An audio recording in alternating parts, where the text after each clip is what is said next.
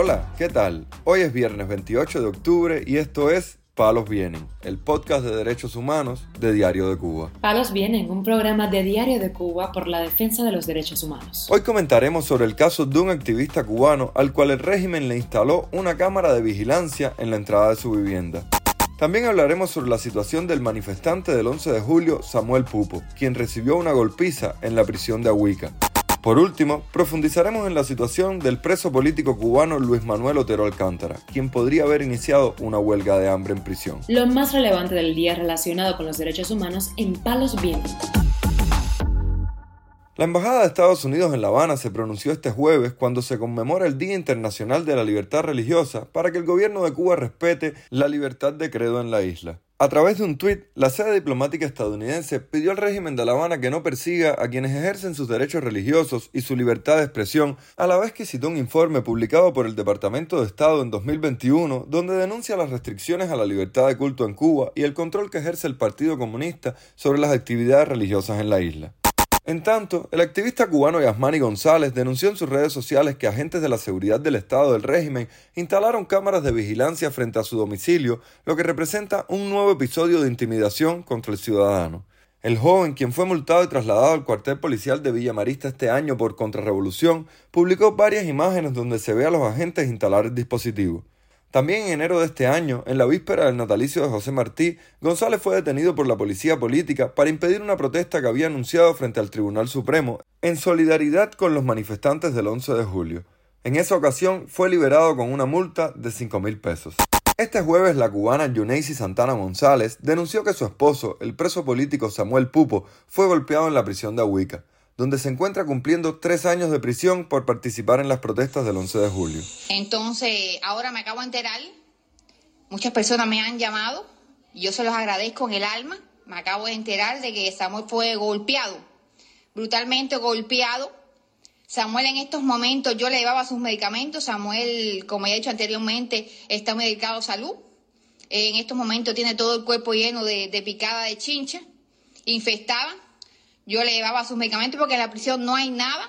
Samuel tiene un grano muy grande en, las rodillas, infestado, un hueco grandísimo.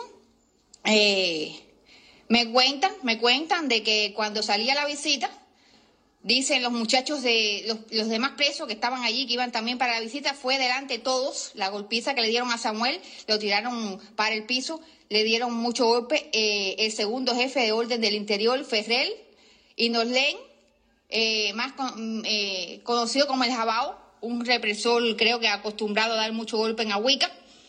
Yo estoy sumamente indignada porque eh, me pregunto ¿qué más, más, más tiene que seguir pasando mi familia.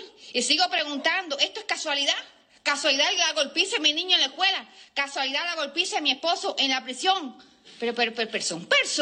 Samuel Pupo ha sufrido crisis por las diferentes enfermedades que padece, entre ellas esclerodemia, diabetes, hipertensión y glaucoma, por lo que en ocasiones ha tenido que ser trasladado de emergencia a la enfermería del centro penitenciario.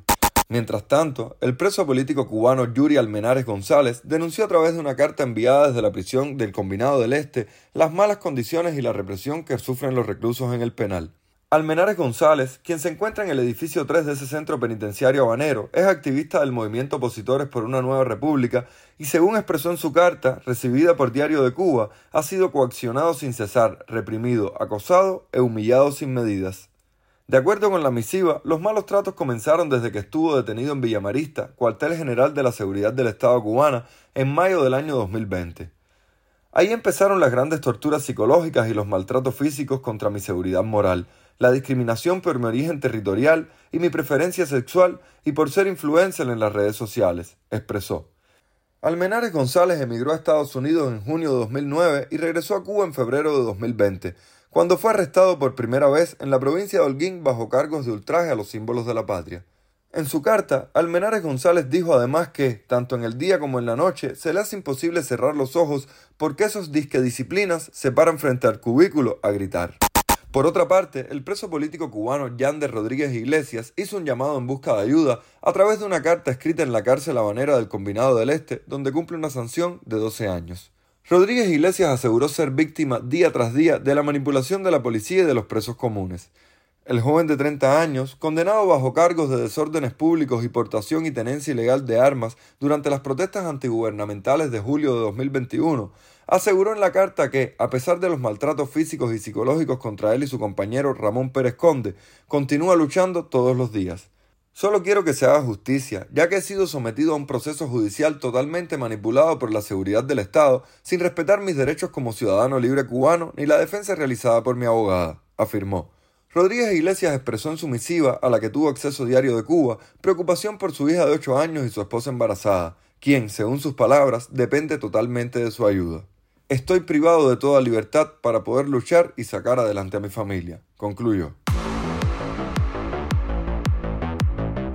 Palos vienen. El artista y preso político cubano Luis Manuel Otero Alcántara podría encontrarse en huelga de hambre en la prisión de máxima seguridad de Guanajay, según dijo a Radio Televisión Martí este jueves la curadora de arte Claudia Genluí residente en Estados Unidos. De Luis, la última vez que hablé con él fue el jueves de la semana pasada. me dijo que era muy posible que entrara en huelga de hambre porque en la cárcel estaba teniendo, se estaba siendo víctima de eh, censura, más aún por parte de la seguridad del Estado. Como por ejemplo no dejaron entrar a un, amigo de él que de muchos años eh, que iba a verlo y que le había puesto en la lista para que fuera a la visita. Eh, le estaban cortando también las llamadas por teléfono y esto estaba generando mucha incomodidad de su parte. Él me dijo el jueves pasado, el jueves cuando habló conmigo que, que se iba a lo más bajo, que son las palabras que, que él utiliza cuando empieza alguna huelga para que yo entienda lo que va a hacer. El líder del movimiento San Isidro también ha sido víctima de otras violaciones de derechos humanos, como la prohibición de llamadas telefónicas a familiares y allegados. Tras ser detenido el 11 de julio de 2021, Otero Alcántara fue sentenciado en un juicio a puerta cerrada a cinco años de privación de libertad por los delitos de ultraje a los símbolos de la patria, desacato y desórdenes públicos.